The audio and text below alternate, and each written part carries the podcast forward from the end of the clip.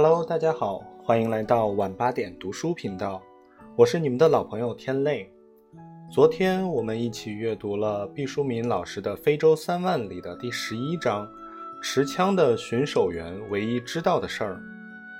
在这一章，作者带我们来到了非洲草原的萨比萨比营地，一个野生动物保护区，带我们见识了这里的二十多种野生动物，发出了这样的感慨：随着夜色浓稠。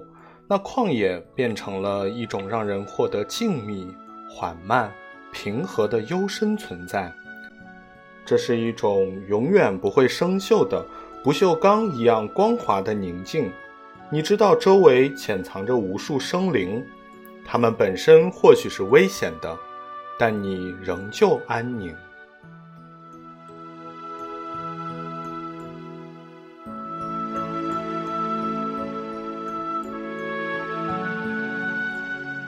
好了，昨天我们读的这一章是本书较为长的一章，总共大概读了五十分钟左右。然后有听众就建议，像这样的章节，我们可以把它分为两部分来读。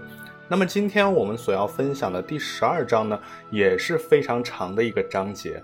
那么我们今天就把它分为两个章节，今天读一部分，明天读一部分。好，下面为大家带来本书的第十二章。格雷萨·马歇尔的美丽。格雷萨·马歇尔是一位非洲黑人妇女。我好奇她的长相。按说我是个不太关心样貌的人，既不关心自己的，也不关心别人的。可能是当医生太久的缘故，我看人面容主要在意他是否健康。至于长相嘛，男人的相貌不要呈阴险歹毒状。女人不要太显狰狞凄苦型就好。年长之后，在社会氛围的威胁下，才开始学着评价人的相貌，基本上是宽以待人，加上宽以律己。不好意思的是，我常常忘了此事，既不对人，也不对己，整个是个貌盲。不过这世界越来越强调相貌了，盖因节奏越来越快。一日碰见，也许终生不再相逢。人人都想凭着来自容貌、衣履等第一印象，为快速审视读人多个参考值。格雷萨·马歇尔已经不年轻了。他于1945年出生在莫桑比克北部的一个农民家庭，今年也就是2015年过后，就满七十岁了。咱们还是从他青少年时期说起吧。二十世纪六十年代，他与莫桑比克农民领袖萨莫拉邂逅，成为一名为自由而战的女战士。一九七五年，格雷萨二十九岁时与萨莫拉正式结婚。萨莫拉领导了莫桑比克的独立，成为总统。他的新婚妻子格雷萨当上了文化和教育部长。莫桑比克当时是非洲文盲率最高的国家之一，在两年之内，格雷萨·马歇尔提高了学龄儿童的就学率，降低了文盲率。一九八六年，她的丈夫莫桑比克的总统萨莫拉死于一场诡谲的空难，格雷萨差点崩溃。当时尚在狱中的南非黑人领袖曼德拉发来了吊唁函。格雷萨在回信中说道：“是你在我最悲伤的时候给我带来了一丝安慰。这基本上是外交辞令。远方的一丝安慰挽救不了格雷萨呼天抢地的悲怆。在葬礼上，她俯身趴在丈夫的灵柩上，悲痛的几近昏厥。此后五年，格雷萨马歇尔基本上被击垮了。”永远穿黑色的衣服。一九九一年，在十二岁的儿子的鼓励下，他才重新振作起来，创立了一个关注贫困问题的基金会。他再一次表现出了非凡的领导才能。一九九五年，为了表彰他为保护难民营儿童权利所做的工作，联合国把具有重要影响的南森奖章授给他。由于工作成绩斐然，1996年，莫桑比克外交部推荐他进入联合国工作，有呼声推举他同安南一道竞选联合国秘书长。直率的格雷萨认为，联合国并不能制止和处理世界各地发生的战争，那里只有政治。我去那儿能干什么呢？后来便是我们熟知的科菲安南担当了这个要职。马歇尔的回答当然是无懈可击的，但在这个冠冕堂皇的政治理由之外，还有他的私心。那时，他已经预备充当一个新的角色，这个新角色既和政治有关，也和他自己的一生幸福有关。他说过：“人这一辈子。”只活一次，我想尽可能的和他待在一起。想想看，如果格雷萨·马歇尔担当了联合国的女秘书长，肯定会义无反顾和奋不顾身，就不能和那个他长相厮守了。这个让格雷萨放下自己政治抱负的他，究竟是谁？他居然有如此不可抗拒的魔力。让曾经贵为莫桑比克第一夫人的格雷萨为之奉献和倾倒，这个他，就是曼德拉。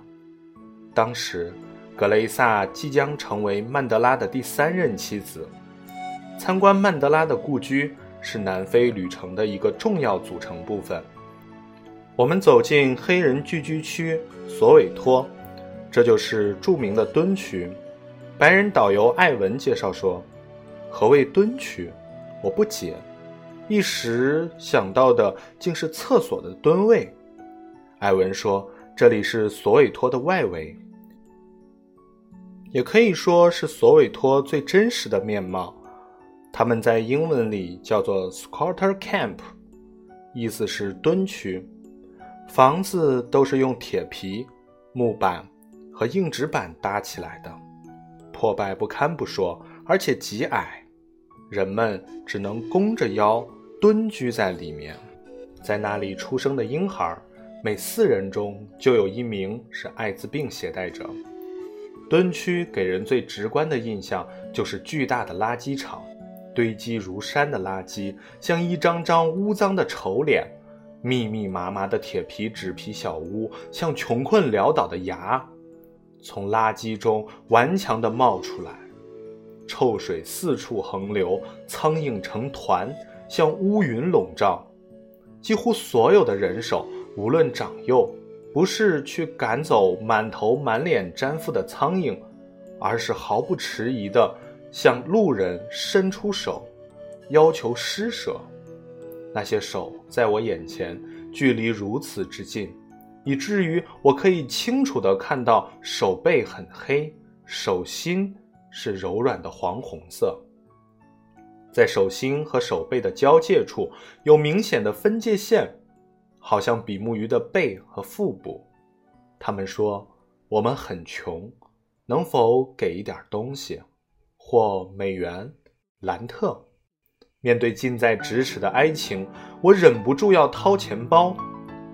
艾文低声但很有力地说：“请不要这样。”艾文的白人肤色让我在那一瞬甚至想到他是不是对黑人有所漠视。艾文悄声说：“我不是阻止您的仁慈，要知道您给了一个人钱物，马上会有一堆人围上来，咱们有可能无法离开蹲区了。别忘了，今天还要到维拉卡斯街去。维拉卡斯的名字让我决定迅速离开。”我说：“走吧。”离开时，我不敢回头。触目惊心的贫穷和苦难让人悸痛。索韦托的维拉卡斯街如此短小，只有几百米，既干净又整齐，和刚刚离开的敦区相比，有天壤之别。这当然是此街笼罩着无与伦比的光环有关。在这里，曾居住过两位诺贝尔和平奖的获得者。曼德拉和图图大主教，当局曾经做过修整，街角处就是八幺幺五号，为曼德拉的旧居。从1946年开始，曼德拉和他的两任妻子都曾经住在这里。第二任妻子温妮·曼德拉在这里生下了两个女儿。1990年，结束了27年牢狱生涯的纳尔逊·曼德拉又曾返回这里居住了11天。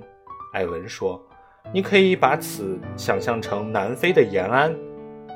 如果再具体一点，8115号便是枣园。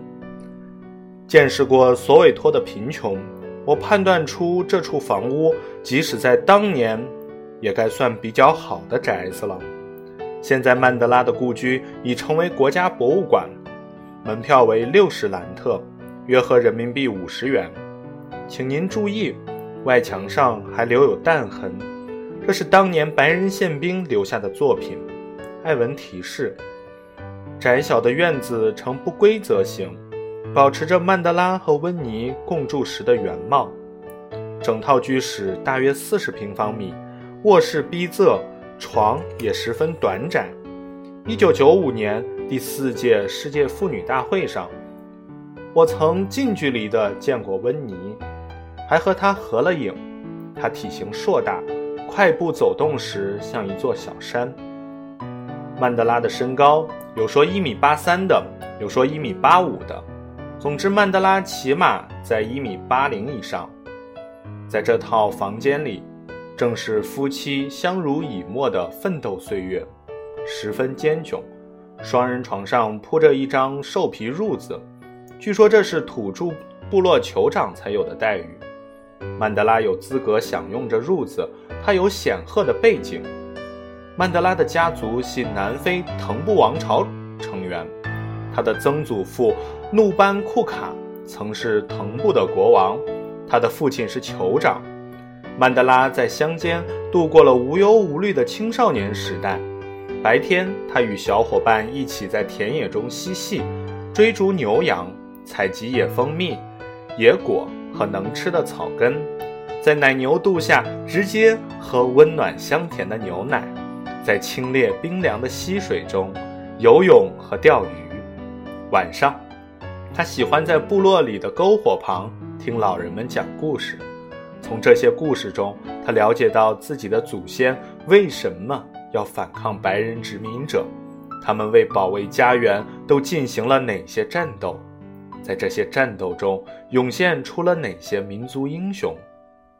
幼小的曼德拉开始对政治产生兴趣，立志长大以后为争取民族自由和解放贡献力量。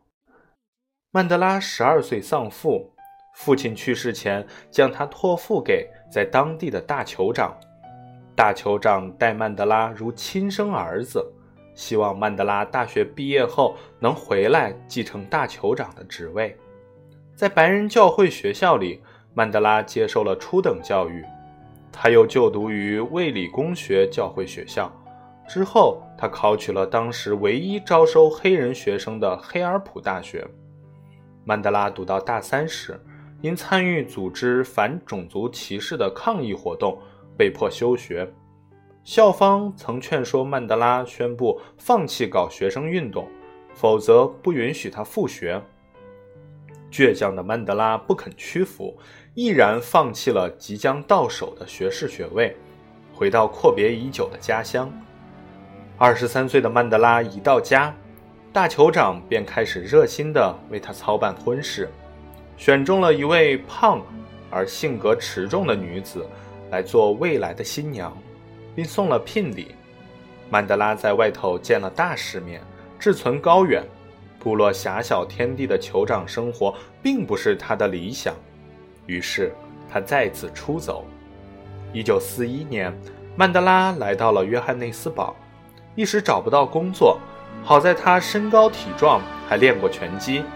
先是在克朗金矿谋到一份当保安的工作，之后。他又在房地产开发商处当了一年的房地产代理人。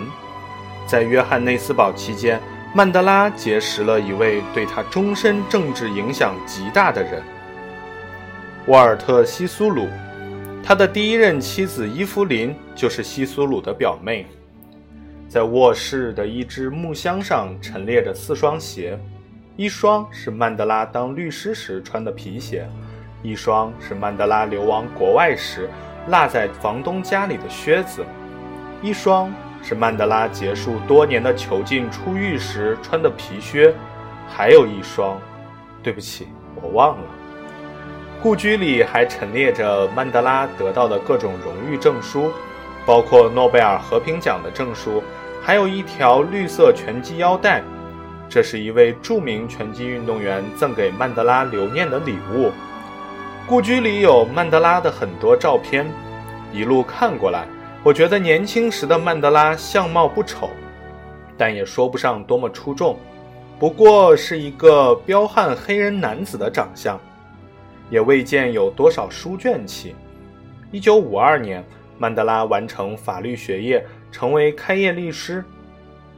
之后的十年间，为了民族的解放，为了争取黑人自由与平等的权利，他与白人政权展开了不屈不挠的斗争，为躲避白人警察的追捕，东躲西藏，最后还是难逃魔爪，被捕入狱。二十七年的牢狱之灾，苦难的锉刀无时无刻不在切割着曼德拉，岁月如坚硬砂纸磨砺着曼德拉，内心的变化让曼德拉的相貌渐渐温润庄严了起来，从一个黑人愤青变成了性情内敛的智者。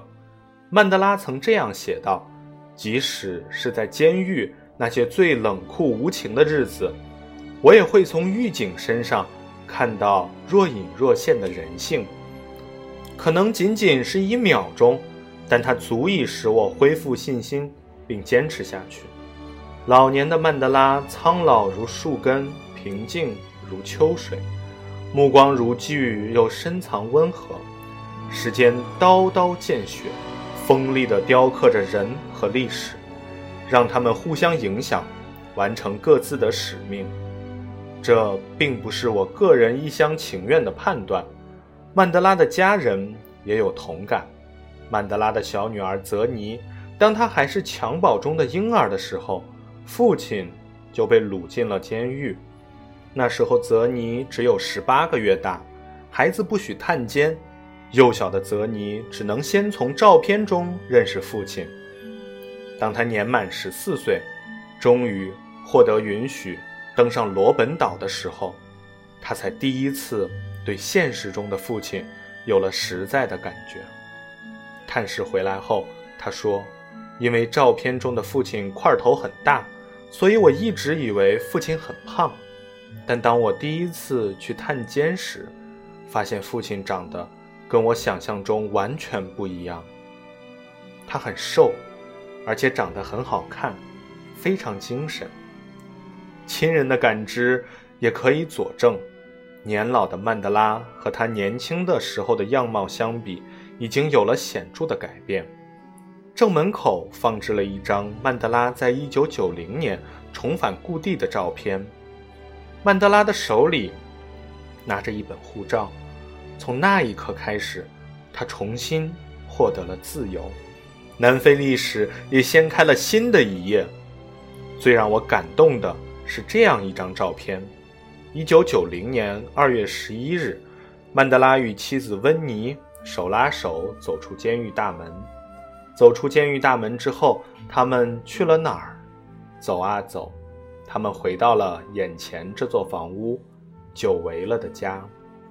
在那十一天里，这间貌似普普通通的小房子里，一定包裹过无数激荡的火花和温情。先是重逢的喜悦，多么难得啊！整整二十七年的条条阻隔，一朝穿透，美丽的温妮已经从翩翩少妇变成了叱咤风云的爆裂中年妇人。曼德拉也从伟岸健硕的男子，变成了须发皆白的七十一岁的羸弱老人。出狱后的曼德拉一定尽情享受过家庭的和暖。清晨。温妮为他挑选合适的衬衫和领带，摆好不含胆固醇的早餐，盯着他服完药，敦促他到院子里去会见客人。然而，温妮真的也感受到同样的幸福吗？他对这种家庭主妇的生活道出种种不满。他曾说过，比他大十八岁的曼德拉甚至不能刷洗一下他喝水的杯子。我想，曼德拉并不是故意懒惰。他在监狱时只有一个杯子归自己用，也没有方便的水龙头，所以没有不断刷洗杯子的习惯。住牢狱的节奏和居家好男人之间完全不相同。然而，温妮并不能原谅曼德拉，分歧的种子早已埋下。他们之间一定有很多说不完的情话。曼德拉会激情四射吗？可能已十分生疏了，温妮会温暖相拥吗？但也许有虚与委蛇的尴尬，因为那时的他已经有了风流倜傥的年轻情人。温妮和曼德拉一定有过相对无语、难以沟通的时刻，岁月战壕无情地横亘在他们之间，彼此都已陷落为陌生人。也许还有争吵，他们的性格和价值观这时都已发生了巨大的崩裂。离异的导火索在这十一天里辣辣点燃。曼德拉后来曾非常痛苦地表白：“自从出狱后与温妮共同生活的那段时间，我成了世界上最孤独的人。这一切，这个房间都曾历历在目地见证过。此刻。”他默默无言地蹲守在原处，任由人们猜想。我看到一个怪模怪样的铁物件，圆而扁，沾染斑斑红锈，撇在院子的角落里。我问工作人员：“这是什么？”工作人员回答说：“垃圾桶。”我问：“垃圾桶为什么要放在曼德拉家？”当时的政府为了迫害曼德拉家属，故意把这里当成垃圾站。工作人员回答：“这是温妮特地储存起来的。铁质垃圾桶砸扁后，当遭受警察突袭的时候，可以起到盾牌的作用。想当年温妮她也不容易啊。”一九五八年，已经离婚的曼德拉与年轻漂亮的温妮一见钟情。二十二岁的温妮成为曼德拉的第二任妻子。一九五八年六月，正受叛国罪审判的曼德拉获准离开约翰内斯堡，与温妮结婚。保释候审只有四天时间，传统婚礼才进行到一半，曼德拉就被带回法庭。一九六二年，曼德拉被判入狱时，温妮刚怀上小女儿。温妮每个月总是在警察的严密监视下，千里迢迢乘船渡海，隔着铁窗看几眼憔悴的丈夫。狱中的曼德拉每天都抚摸温妮的照片。他在给温妮的信中说：“婚姻的真正意义不仅在于互相爱恋，而且在于互相间永恒的支持。这种支持是摧不垮的，即使……”在危险关头也始终如一，我真想在你身边，把你抱在膝上。温妮独自拉扯着两个幼女度过凄冷岁月，她曾多次被捕，被禁止在公众场合讲话，住所曾遭到枪击，被流放荒原，面对威逼利诱、软禁、虐待、迫害，温妮昂然而立，坚持斗争。他以不屈战斗、忠贞母爱的形象，赢得了南非广大黑人的爱戴，被视为全南非受害者的母亲，几乎相当于国母。可是，就在丈夫走出牢笼，新生活扑面而来之时，曼德拉和温妮却无法携手向前。一九九二年四月十三日，也就是曼德拉出狱两年后，他们宣布分居。一九九六年，两人正式离婚。这结局让人扼腕叹息，多么令人伤感遗憾呢？深究其原因，温妮应该负全责。他的政治观点激进并富有野心，常常发出政治上的不和谐主张，令曼德拉和非国大的最高层处于十分为难的地位。他刚愎自用，性格偏激，在气质和观点上与曼德拉的隔阂与反差越来越大。他崇尚暴力，生活腐化，加之婚外恋，《南非报》极端充斥着温妮的种种丑闻。曼德拉多次苦心相劝，却无法挽回妻子的心。温妮我行我素，酗酒闹事，愈演愈烈。为了挽回温妮，曼德拉让他担任非国大社会福利部部长，但温妮的放纵并无丝毫收敛，拒绝与曼德拉保持夫妻关系，并在沸沸扬扬的婚变期间公开羞辱曼德拉。曼德拉心灰意冷，忍无可忍，只得宣布离婚。二零零三年，温妮因犯有盗窃和欺诈等共六十八项罪名。被判入狱五年，缓刑一年。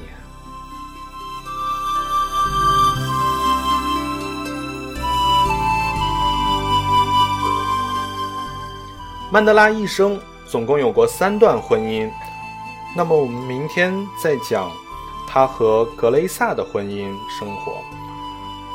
呃，格雷萨是被南非媒体称赞是真正带给曼德拉快乐的女人。那么好吧，明晚八点，我们不见不散。